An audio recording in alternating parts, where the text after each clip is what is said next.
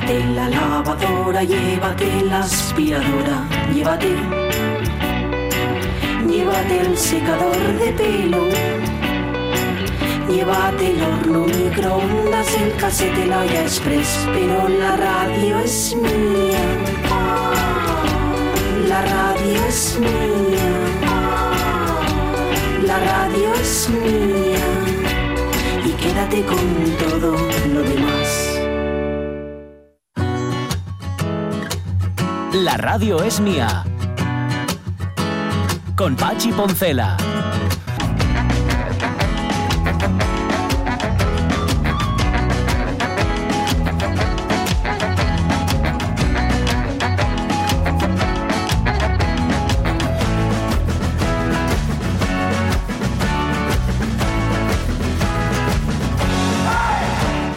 Las 12 y cuarto de la mañana, o sea que Moonglow también canta mis cumples. ¿Cómo es esto? Ya ves, Ya, fue una vez nada más, ¿eh? ya. Una no, vez- volvéis- no volvéis- no vais a volver a hacerlo, nunca No, más. no. no vais a- No, la, la verdad es que la experiencia moló mucho, pero fue por, por un espectáculo que se estaba preparando que, bueno, eh, yo creo que se hacía en Madrid, pero lo hacía gente de Gijón. Sí. Y bueno, pues estaban por aquí algunos y algunas y decidieron pues hacer eso, una especie de, de previa en, en la sala Acapulco y nos pidieron hacer dos canciones. Y hicimos eh, Balance, Balance. el- la- balance, balance, balance, la noche con clara. Esta canción de Sara Montiel. Ujú, Ya, sí, sí, sí, sí. Y Agua que nos de ver. Sí, otro Ah, gran hicimos. clásico, sí. Lo hicimos a nuestra manera y, y con medio ensayo, la verdad. Pero fue muy divertido, a mí me gustó mucho hacer de, de cupletista. Se te ponen las caderas hacia atrás y los hombros hacia Mm, Ya, adelante. bueno, yo lo, lo, lo- lo, lo adapté a... a- Realidad. Tú pusiste las caderas donde te dio la gana. Sí, ya está me, claro. Me amarré al micro, que es lo que, lo que suelo hacer. agarrarme al micro y, y- y, bueno, funcionó. Bueno. Oye, estaba leyendo tu intro a la efeméride, a la efeméride musical de hoy Sí. y me estaba entrando la risa. O Esto es tal cual, ¿eh? Bowie en un momento dado se dio cuenta de que también podía sacar perres, ¿no? De, Sí, de la sí, sí.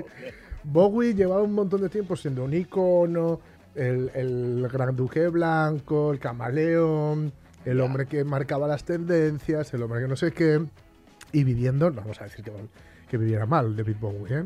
Hombre. pero mm, no, no se estaba forrando.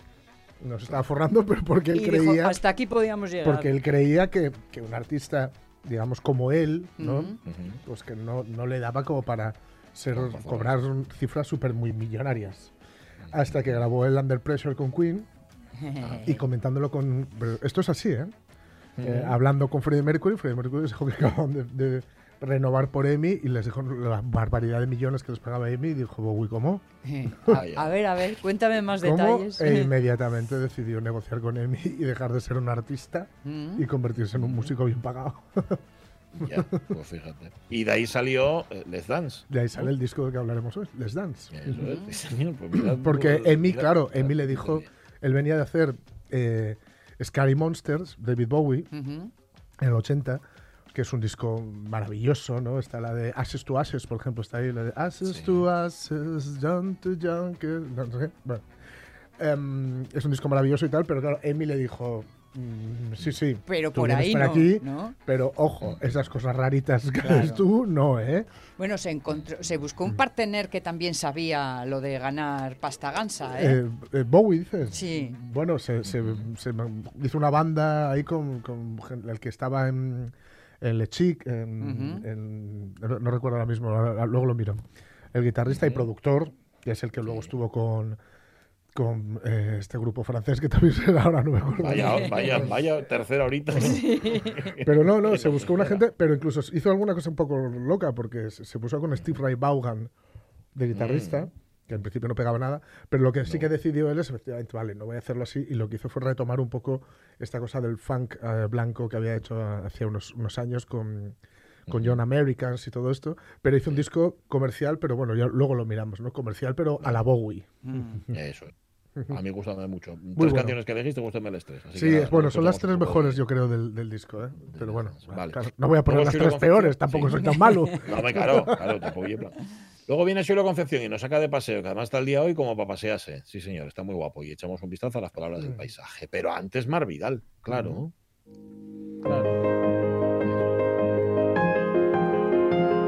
A la que le gusta mucho, ella ha dicho, estos rapazos y estos rapaces que son tan de radio, y lo que les gusta a ellos es vivir al filo. Y Mm. hoy no yo os voy a decir tampoco de qué vamos a hablar. ¿Cómo estás, Mar Vidal? Muy, bu- muy buenos días. Aquí, es, eh, pues creo que al final me vas a acabar reprimiendo, repri- re- mandando una reprimenda. No, Bueno, en estoy al filo, al filo de la navaja. ¿Qué dices? ¿Qué dices? No, no, no. Se me olvidó, se Repli- me olvidó, eh, tengo, ¿sabes qué pasa? Que Sí. estas semanas, si todo va bien, entregamos dos proyectos. Y entonces este- Ah. este- hay un jaleo aquí que ni, no os quiero ni contar. Bueno, vale. Y, y entonces vamos así, pues un poco como vamos, pues sin Bueno. avisar a la gente de, de qué se va a hablar ni nada. Bueno, pero mientras tú tengas claro dónde diriges Eso los sí, pasos. eso sí, eso sí. Y si no, ya sabéis que yo me apaño enseguida. ¿eh? Mm. O sea que Sí, hombre, y si hay. no, ya sé que te cortamos. O sea, que es que también tiene, tiene sus contrapartidas. también, Aquí tontería la justa. De por ahí, eso no nos gusta. Eso no me lo habéis dicho nunca, ¿eh? No, porque Sí, eh, estar un gusto orgulloso, exquisito. pensar que tenéis miedo, pero Mm. nunca me habéis También dicho un esto poco. no, esto no. También un poco. Bueno, y oye, Bueno, ¿Dónde van cosa, esos pasos de hoy? Te iba a preguntar, ¿de Hoy- qué vas a hoy- hablar hoy? Sí. Hoy voy a hablaros de, de un poco de, de orden, bueno, más bien de organización. Voy a hablar de una cosa que se llama la matriz de, de- del tiempo de David Allen. Y, y por seguir un poquito la línea de, de lo de la semana pasada, de estas cosas de productividad y tal, yo creo que es otro, Sí. otro puntito así que, que es interesante y ya con esto terminaría. Y por otro lado, en Deco, porque Ujú. hoy Lifestyle no viene, pero sí viene Deco, y en Deco vamos Ah. a hablar de, de una tendencia decorativa que estoy notando que se está poniendo muy de moda, que me corrobora la idea de que yo le digo, yo cuando estoy en la cama a veces se me ocurren cosas y le digo a mi marido que soy como Da Vinci, pero que realmente Ajá. estoy sin explotar y nadie lo sabe. Y Tú- esto- tú, y ¿cuántas esto- veces Claro, claro, claro, claro. Te pasa una manina por el pelo. claro, Marvinci, claro. Marvinci. Y esto, ¿ves? Mira, oye, es muy buena esa Marvinci, me la voy a guardar. Y esta, esto me lo, me lo ha corroborado, que lo soy, lo que os voy a contar. Entonces, no sé, ¿por qué queréis empezar? ¿Por la deco o por el, o por el orden, organización? No, rematamos Por el orden, yo creo, por Sí. hacerlo en Sí, orden. Sí, ¿no? Vale. A mí también me gusta empezar por lo aburrido. Vale, matriz de administración del tiempo del señor David Allen. David Allen es un señor del que ya hemos hablado algunas veces aquí, Mm. porque hizo en su día un libro que se llama mm, eh. GTD, lo llamaba, sí, lo llamaba Sonia, que era, eh, aquí se llamó Organízate con eficacia, y ahí aparece una, una matriz del tiempo. Él divide las cosas entre cosas importantes y no importantes, y dentro de lo que es importante y lo que no es importante, lo divide en cosas que son urgentes y que no son urgentes, ¿no? Y obviamente lo que para mí es urgente no tiene por qué serlo para ti, lo que es importante para ti no tiene por qué serlo para mí, ¿no? Pero si nos ponemos a desglosarlo un poquito, pues tendríamos como cosas no importantes, pero sí urgentes, pues Sí. cosas como, por ejemplo, las interrupciones, Mm. las Ajá. llamadas, los informes, los correos electrónicos, las reuniones, cosas que inmediatas, ¿no? Y, y- y actividades, eh, algún tipo de actividad también. ¿no?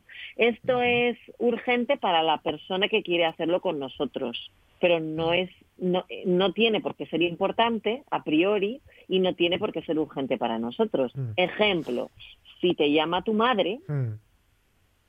Eh, y tu madre no te llama nunca, Ah, seguramente será algo urgente y importante. Pero si te llama tu madre y tu madre es de las que te llaman a menudo y además se enrolla como las persianas, pues entonces Ujú. prácticamente siempre ni va a ser urgente ni va a ser importante Sí. para ti. Pero, perdón, Ah. no, no va a ser importante y tampoco va a ser urgente para ti. Pero seguramente sí va a ser urgente para ella Mm. mm, o importante para ella, ¿no? ¿Qué más? Eh, si tu Bueno, a ella, a perdona, le parece tan importante, le parece tan importante, bueno, no digo mi madre, eh, la pruebe, pero otras general, madres que conozco y que me cuentan que tú le estás diciendo, no puedo hablar contigo ahora, ahora no puedo hablar contigo, ahora y, y te cuenta lo que te iba a contar Sí, y no te puede sí. contar porque ahora no tienes tiempo, pero te lo cuenta igual. ¿no? El, un adelanto en titulares que llega hasta el punto No, final. no, no, que, te, que es titulares y con los pasatiempos y les esqueles. y Sí, todo. sí, sí. con lo que sea. Ahí siempre puedes utilizar eh, mi método, que es ser una borde y no cogerle el teléfono. Bueno. Bueno, hombre, pero luego cuando- siempre luego puedes decir no te oí. Lo siento mucho, no te pude coger el teléfono porque estaba trabajando. Eh, cuéntame qué era lo que me ibas a contar y ya. está. Bueno, Generalmente uno no- no se libra de muchos marrones con una llamada diferida. Porque generalmente Sí. cuando llamas ya está solucionado todo. Sí, Ya. sí, es verdad. Te acabas de dar un, una- un una Soy una experta que en no eso. Es importante, pero es urgente. Es, imaginémonos eh, un caso, eh, porque esto a mí me ha pasado. ¿eh? Eh, 12 de la mañana, estás tú a flow ahí metida en tu trabajo, pasándolo súper bien, porque además lo estás disfrutando como una enana, y te llama, estamos antes de Navidades, y te llama tu suegra. Chan, chan. Y tú dices, mierda. Ni chan, Ni chan, chan, ni- chan, ni nada, mierda. Un saludo a la suegra. Porque tú sa- porque sabes lo que va a pasar. Tu suegra te está llamando a las 12 de la mañana porque está en una tienda a punto de comprarle una camisa a tu marido. Mm. Y necesita la talla y saber si le va a gustar o no. Esto es urgente. Importante no es, pero urgente sí es. Urgente. Pero es urgente para ella y urgente para tu marido, que es el que luego va a sufrir la camisa si no le ha gustado, porque tú no cogiste el teléfono. Y va a pasar lo que dice Sonia, que como no lo cojas, se va a solucionar. Pero como se solucione, o sea, no vas a poder hacer nada. Bueno. No. Venga, más, otra más. Venga. Por ejemplo, eh, si tu hijo o tu hija llega a casa con eh, un ojo morado y sangrando por la nariz, pues esto es importante y urgente. Yo creo que, Ah, que es fácil, ¿no? De saber. Que cosas que son cosas difíciles de saber. Por ejemplo, cosas que son importantes pero que no son urgentes, que quizá son de las que más cuestan. Compras para la casa Ah, por ejemplo. Eso es importante porque si se te funde una bombilla tienes que comprarte otra, pero realmente no es urgente. Puedes vivir un día o dos o tres sin la, sin la bombilla, ¿no? O, o por ejemplo, eh, no tienes comida para hoy y no vives en medio del monte. Bueno, es importante porque tienes que tener comida en tu casa, pero no es Claro. urgente. Realmente puedes bajarte a comer al bar o a llamar a comida a domicilio y Claro. que y ya comprarás más adelante, ¿no? Esto no es realmente no es urgente hacer la compra. O sacar una de esas latas pero- que llevan meses y meses al fondo de la despensa. Que viene bien Eso es. ahora. Que si las llamas vienen ellas. Sí, caminan solas, sí. Sí, eso es. ¿Y qué es no importante y no urgente? Mm, Aparte de lo que hemos hablado, las, los mensajes de WhatsApp. A no ser que Ah. te venga trabajo por ahí, que entonces será importante, pero no será urgente. Pero si no, no suele ser ni importante ni urgente, ¿no? Los mensajes, correos electrónicos, mensajes directos en redes sociales y cosas de este estilo, pues que pues no, pues no es. Entonces, bueno, recomendación por cerrar. Eh, utilizar la matriz de gestión del tiempo del señor David Allen y Mm. priorizar vuestras tareas. Pero él, perdóname, primero. perdóname, Mar, él luego, eh, eh, ya tenemos los cuatro cuadrantes, ¿vale? Sí. Normal, vale. ¿Y luego qué orden les da? ¿En qué orden hay que atenderlos? ¿Urgente, importante y todo lo demás o cómo? Él primero prioriza lo importante.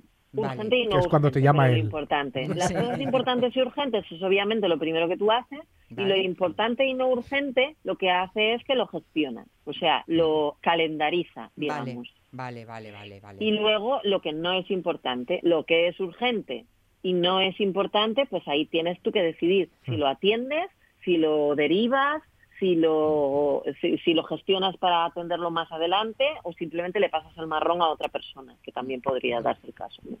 Y lo que no es ni importante ni urgente, eso es lo mismo. O lo calendarizas o te lo cargas directamente. Hay una manera de controlar todo esto que yo creo que no lo hemos hablado nunca y a ver si, si yo creo que me da tiempo bien.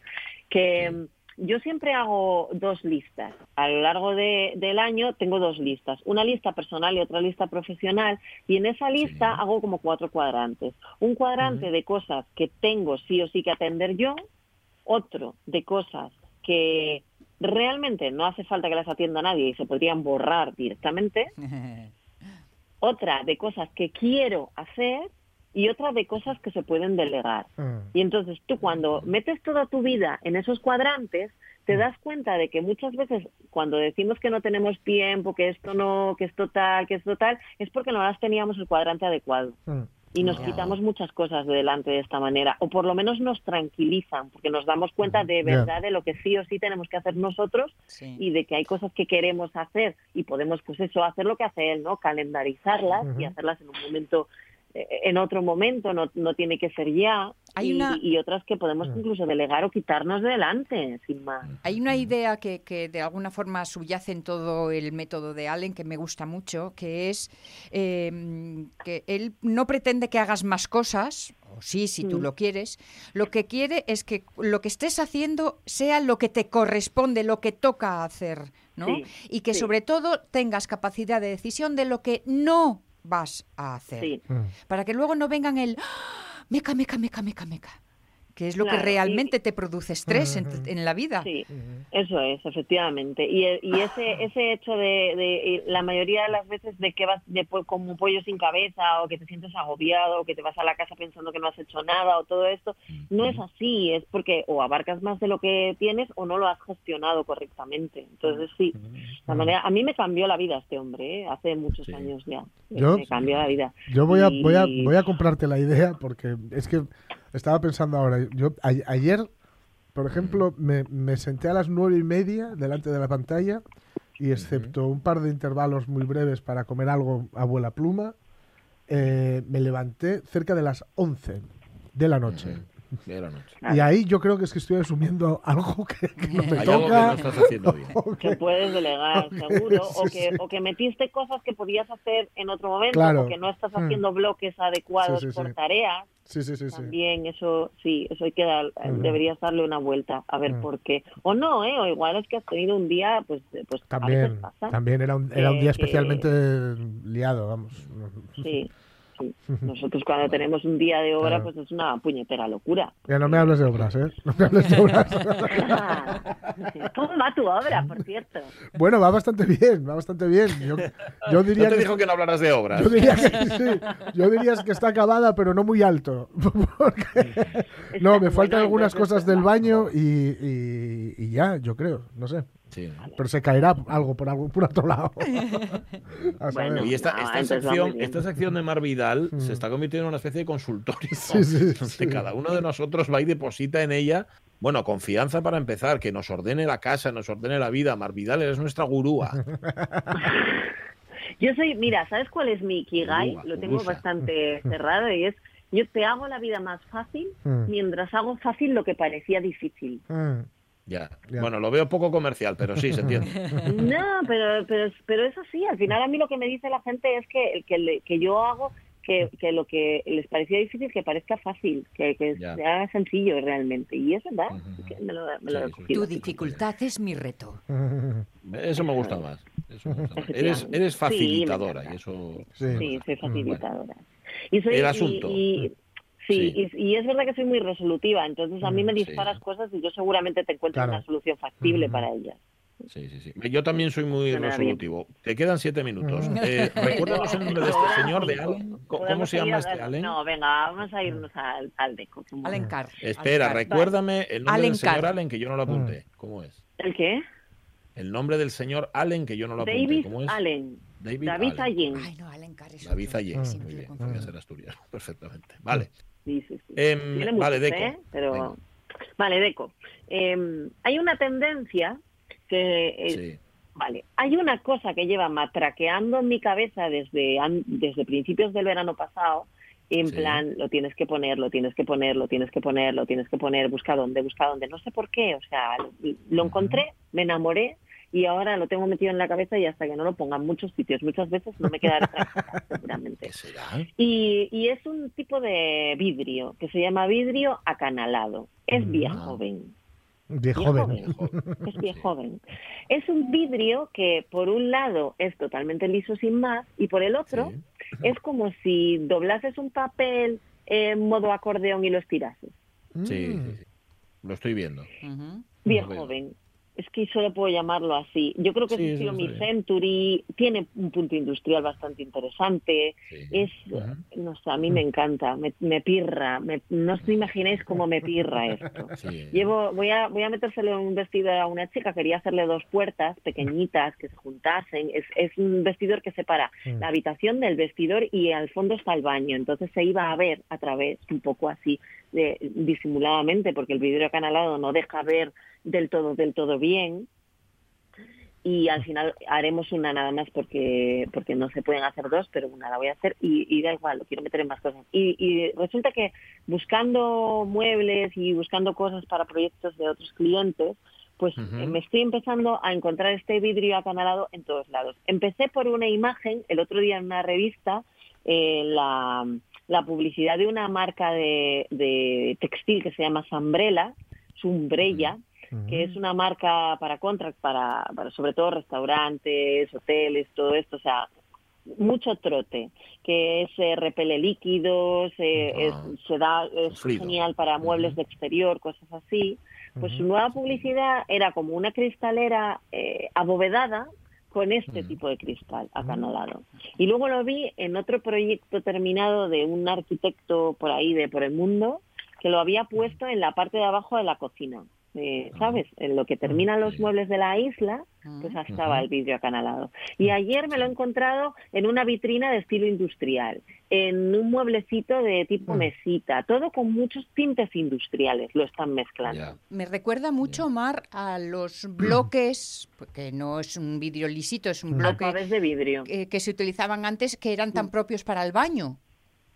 Alpabés de vidrio. Sí, lo mismo dijo mi marido. Yo no sé por qué os recuerda eso, porque esos son muy gordos y, y no. Pero bueno, Mm. pero mi- mira, no es la primera persona que me lo dice, así que algo tendrá que ver. Mm. Igual es por el tipo de, de cómo refleja, ¿no? De cuando estás detrás, cómo te puede ser. Que es verdad que es un efecto así que se ve no se ve, Mm, mm. porque te, como que te abomba y te hace formas Sí. extrañas.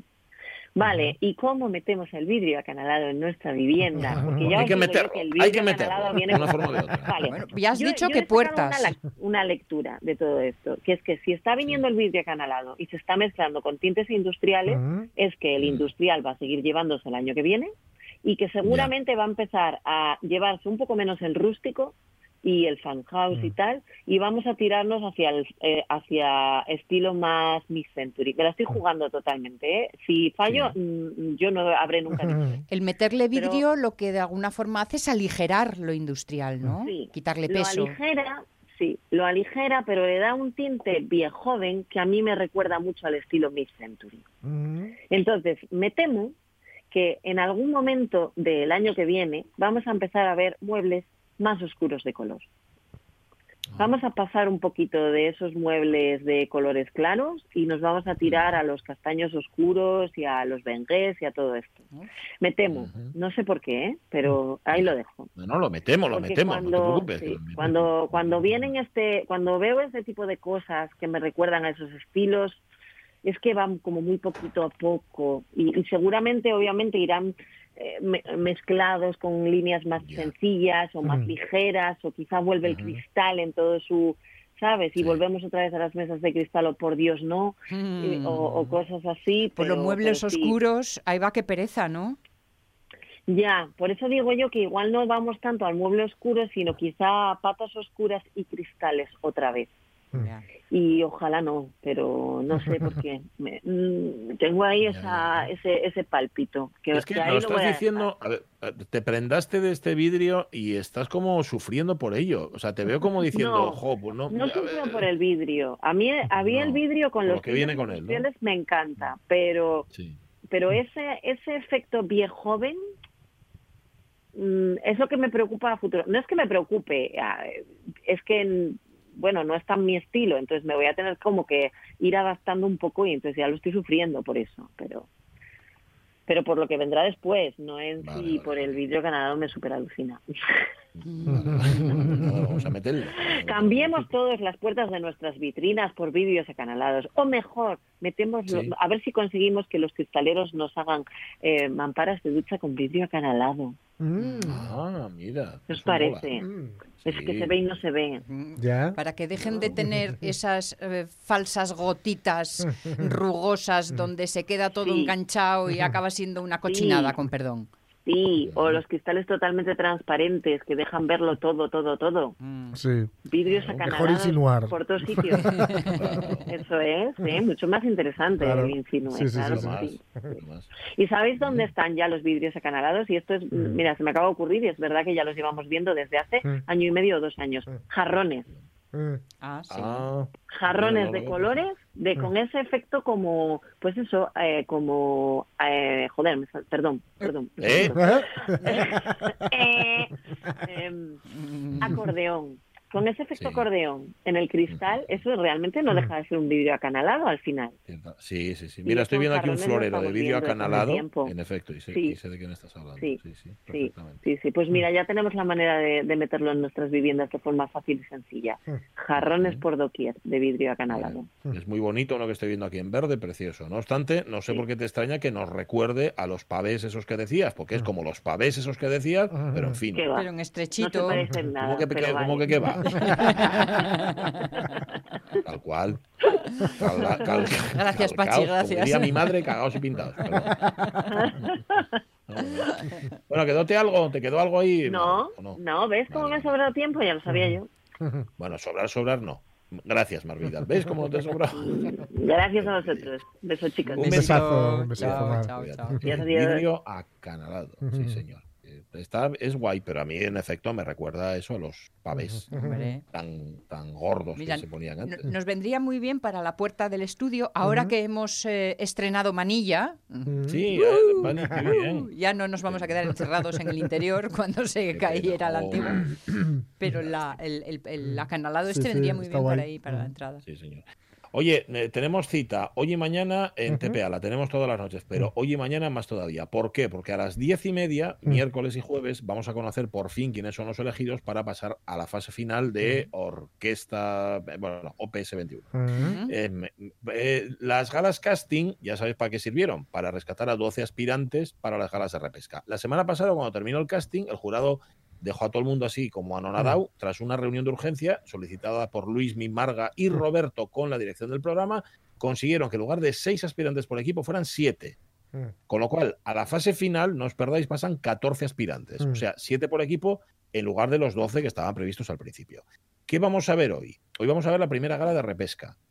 ¿Vale? Vale. Y mañana jueves, que es la segunda y definitiva, por lo que por fin esta semana vamos a conocer a los 14 aspirantes que lucharán por ser la mejor voz de Asturias del año 2021. Uh, Así que nada. Estupendo. Y mañana, cuando acabe, mm, encendéis la radio y escucháis la ciencia al cuento. Vale, Eso es, oye, por aprovechar. No, no, no, está muy bien, está muy bien que lo hayas hecho. Hasta el momento, tanto las Galácticas Team como The Proud Team tienen cinco seleccionados, así que todavía tienen dos huecos para sus equipos, como son siete. Así que no os lo perdáis hoy, OP siglo XXI a partir de las diez y media y mañana jueves también, Ujú. 12 y 42. Así que con este disco dijo Bowie, voy forrando. Pues sí, pues sí. Bien. Dijo, voy con este, me voy a forrar, ya digo, y voy a hacer un disco comercial, pero comercial a la Bowie. Let's dance.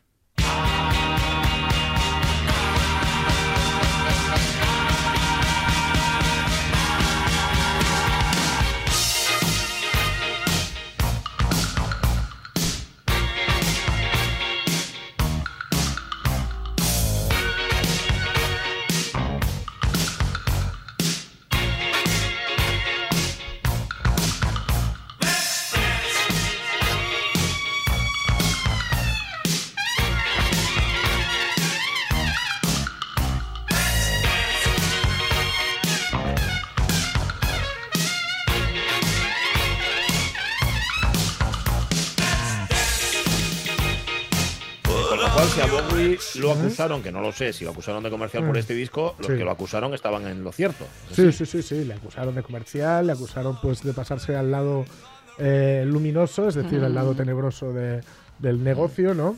Pero bueno, la verdad es que mm, lo único que estaba haciendo era, ya digo, reeditar algo que ya había hecho a principios de los 70, o media- a mediados, perdón, de los 70, con eh, Young Americans, donde hizo este soul blanco, etcétera, y que justo antes de retorcerlo un poquito más, su personaje y convertirse en el delgado lu- duque blanco, que, que tenía ya un poco más que ver con, con lo que iba a ser Berlín y el Heroes, etcétera, ¿no? Em, él sí con- contrata, eh, que es el que no me salía antes, a Lyle Rogers, que es de la banda Chic, Ah, que es el que, mm, bueno, ha hecho... Habéis bailado un montón de Sí. veces a la banda Chic, ¿no? Sí. y, y que es el hombre que le, que le produce y bueno, tiene, va a llegar a, a tener tres números uno. Es que David Bowie ahora nos parece un poco extraño, pero era un, un músico, era como, lo- como, ¿cómo vas a deciros? Como Radio Futura, ¿no? Radio Futura no tenían números uno hasta el veneno en la piel. Eran un- un- muy conocidos, muy respetados. eh, vendían, eh, giraban, etcétera, vivían de ello, pero no eran las grandes estrellonas, digamos, en el pop español. David Bowie tampoco, era un tipo pues que era muy rarito para mucha gente, que bueno, ay sí, Bowie, sí, bueno, esto, bueno. Pero co- con Les Dance no, Les Dance va a ser número uno, vender- es el disco por supuesto más vendido de toda su carrera. Y incluso hay que, es, es curioso, ¿no? Porque como que tiene que rebuscar un poco en su armario no solo el estilo, ¿no? Sino que también canciones, incluso, porque está Les Dance, ¿no? Es original, además tiene un vídeo muy icónico que yo recuerdo verlo de guaje, no entender nada, que por qué, qué pasaba con el zapato aquel rojo y los aborígenes australianos y el tío bailando allí y tal. Eh, muy importante, aunque no lo parezca, se, mm, como ha hecho un contrato millonario, se arregla la boca. David Bowie tenía los, los, los dientes apuñados, tenía unos dientes muy, muy felinos y, y muy, muy grandes, así un poco separados y tal, y se, y se los arregla y se tiñe de rubio, entonces hace una imagen más asequible ¿no? para todo el mundo y que de hecho va a ser una imagen que marque un poco el look ochentero eh, a partir de aquí. El tipo era así, o sea, cuando se ponía, se ponía con todo y, y- y era así. Y se puso a rebuscar también, en, a ver, yo canciones que tenga por aquí que, que puedan, digamos, darles una Un nueva vida barniz, ¿no? y darles Es un un barniz. barniz. Pues se va al 1977, se va a The Idiot, el disco que coescribe con Iggy Pop en, en Berlín y se encuentra con China Girl.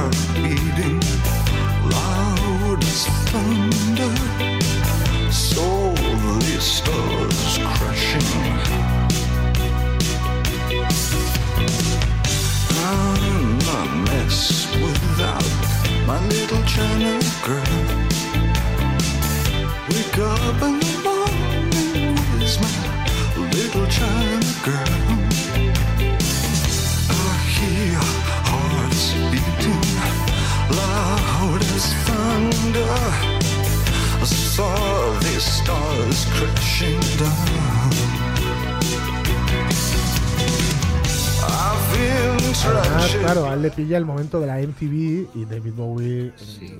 mm, ya sabes que la, la imagen la manejaba como nadie, lo cual supone un espaldarazo. Decir que el disco se nomina al Grammy, incluso al mejor disco del año en el 84, pero pierde porque eh, Michael Jackson ha sacado un tal thriller y arrasa.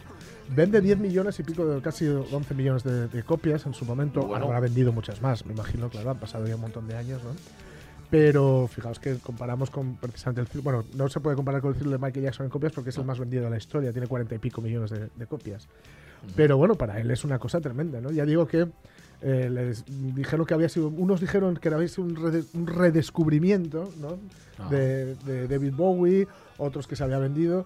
Ya digo, mete a Steve Ray Vaughan, el, el guitarrista texano, tejano de, de blues, que mete guitarras muy interesantes, pero que, que choca bastante, sobre todo cuando tiene una reunión previa a la gira y les dice que están prohibidas las- el, está prohibido el consumo de drogas durante, durante la gira.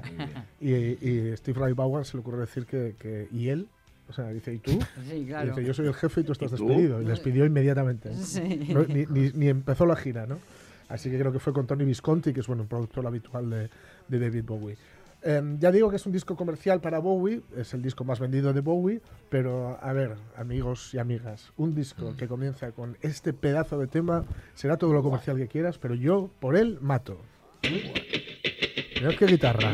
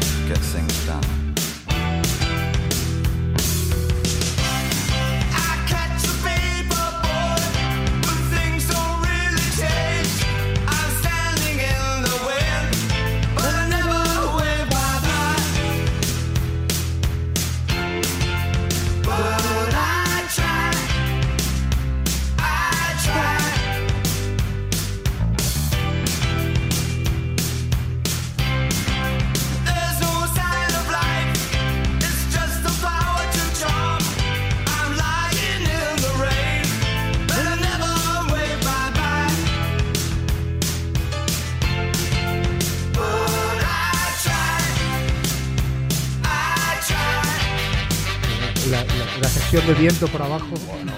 Eso es lo que le da carácter. Es.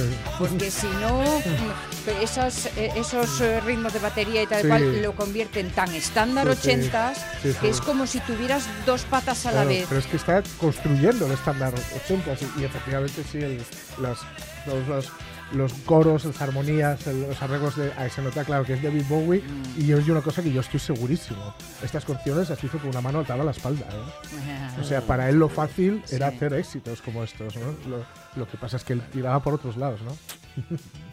Pues nada, qué, uy, qué pena me da tener que pisar esta canción. Hombre. De aquí al viernes hay que escucharla en otro momento. Sí, me entusiasma. Sí, sí, sí, ¿A sí, que os sí. imagináis con el baile a saltinos Sí, este típico de... y hombreras. ¿Eh? Hombre, sobre todo, claro. Bueno, pues la, la ponemos de aquí al viernes. Es que ahora toca paseo. Con Hombre, Julio. claro. Con Julio Concepción. Profesor, ¿cómo está? Muy buenos días. Buenos días. Hoy tal día, Buenas. tal día solillero. Está Está- muy guapo. Pillao. Muy, muy guapo. Sí, señor. Hay que, hay que aprovecharlo cuando está así. Bueno, mm, a ver, profesor, no sé si teníamos algo pendiente. Yo creo que no, me no, parece. no quedaba, no tengo apuntado nada. El otro día más o menos estaba contestado. Vale, pues yo tengo aquí una pregunta de Lorenzo Linares y luego algunas que me fueron surgiendo a mí personalmente que te les voy a hacer. A ver, la de Lorenzo, dice, la pesanca, la pesanca y el área recreativa, la primera del Valle de Espinareu, en Infiesto. Sí. ¿De dónde viene eso de la pesanca, Julio? Pues Pesanca, para mí es pendiente, porque tiene pendientes por todas partes. Viene de pensum, porque pendiente significa en realidad que pesa. O sea, el Mm. pendiente y peso tienen el mismo origen. Para mí es pendiente. La pesanca viene algo así como la pensanca, es decir, mm, pendiente. Vale. No pude evitar que no pensar sé. en Tatanka. Ya, como los indios, ¿no? Eh, Pero, pero no sé, y, bueno, habría que ver si está en pendiente. No, te lo, no lo tengo yo muy ahora si está llano, no, quieto, la pesanca abajo está llano, pero, pero ahí está, está sobre Vale. el río y luego Ah, está, vale, eh, vale. digamos, en una foz con pendientes por las dos partes. Bueno, para mí viene de es que te- estas cosas están sin analizar, nadie le, Mm. le dedicó así etimológicamente eh, se citan porque es un sitio muy guapo, tiene un, en fin, es una área recreativa muy guapa, pero el topónimo está, nadie se atreve con estos nombres raros y difíciles. O sea que tú lo que haces es un poco especular en eh, especular con conocimiento de causa, claro. Claro, cuando no hay otra cosa, pues tienes que arriesgar. Lógico. Y yo, pa- para mí, estuve allí, vamos, varias veces además, eh, es algo que está pues entre pendientes, porque no se ve desde ningún sitio hasta que no llegas allí. Vale. Em, yo tengo curiosidad, fíjate, por lo que lleva un apellido, pero también lleva un sitio. Y un sitio además que está en, en Parres, a la falda del Sueve. Esto estoy viéndolo, por cierto, en el tu diccionario, que hoy como estoy teletrabajando, tengo uno a mano, el diccionario etimológico de toponimia, que es una pasada, que y el nombre y el pueblo de Cofiño. Cofiño, que lo tenemos presente todos los días por un consejero Ah, y un sí, responsable de sí. salud pública. ¿De dónde viene Cofiño? Cofiño es un sitio espectacular en muchas cosas, y entre otras cosas, en ese Cofiño que tiene hasta una junta vecinal, una junta que se extiende a todo el monte. Cofiño para mí significa el confín, es decir, es un cofiñal, lo mismo que Cofiñal ahí en León, que es el límite, Sí. es con el fin. Ahora, ¿el fin de qué? Eh, ahí tienen eh, de los, los nativos y los vecinos de Cofiño tienen le- unos límites de pastos de tal manera que tienen unos digamos bueno privilegios tienen prioridades en el puerto Ellos tienen llevan ese ganado al puerto pero de una línea para abajo no pueden subir el ganado a ese puerto tienen que llevarlo a otros de de Piloña y de, y de Parres por lo tanto para mí es con el fin. Y ese cofiño podía ser una línea, está documentado ¿eh? en, en textos medievales, podía ser una línea que se extendiera por toda la- a una altura por toda la zona de media, digamos, como está co- eh, el cofiño media del Sueve, pero con derechos tal vez ya, porque hay eh, prerromanos, no palabra, tal vez por las condiciones duras, digamos, del, del clima, de la nieve, esos vecinos en una línea tenían derecho a los pastos, y de ahí para abajo no. O es sea una cosa que, muy interesante. ¿eh? Julio, Cofiño sería como fronterina. Sí, sí, frontera, Mm. es con el fin, con finiale, o sea, con finium, cum es un- una preposición que dice con y finium da finio, claro. Mm. Eh, por lo tanto, eh, es con el fin, es decir, en el límite. Ese pueblo está en el límite. Vale, vale. Ahora, ¿el límite de qué? Para mí, Ya. de costumbres eh, comunales, comunitarias muy solidarias que había, que habían, eh, que tenían los pueblos por estar situados a un sitio y tener que, bueno, cargarse con las circunstancias de la nieve, de los pastos, tenían sus derechos y prioridades en el puerto. Hay esta relación con el Sueve, que es un sitio, por supuesto, precioso. Y además con eso, con todo eso de los, en fin, los caballos asturcones, eh, las razas, digamos, Mm. prerromanas todas, eso de- debe tener una larga historia mucho antes de los romanos y de, y del, digamos, de latín y de esas cosas. Mm. Por lo tanto, hay costumbres ancestrales. Esa junta tiene un nombre, la comunidad junta vecinal de la junta de Cofiño, y tiene y es- se extiende por gran parte del del Sueve, como derechos de pastos. Fíjate, pues vaya historia, una historia larga además. Oye, y luego, claro, buscando apellidos que nos salen últimamente y nombres que me salen últimamente, busqué Barbón en el en el tu diccionario que yo no y yo no pensaba que era un pueblo y resulta que Barbón ye un pueblo que está en, en Piloña, que está bajo el monte Cayón. ¿El Barbón de dónde puede venir, Julio? No, barbón en principio viene de barba, claro. De barba. Pero esa barba puede ser puede ser eh, en, en el sentido de que de que proceda de sitios, por ejemplo, que hay mucho moho, como el mofosu, el mofusu, Mm. Ajá. sitios y, y ese moho eh, daba una hierba especial. eh, por lo tanto, para mí, eh, no, barbón en principio viene de barba. Es, es decir, es un es un topónimo en relación con... Pero claro, barba no solamente la barba nuestra, sino que barba es eh, también vegetación o es Mm. por, por semejanza. Claro.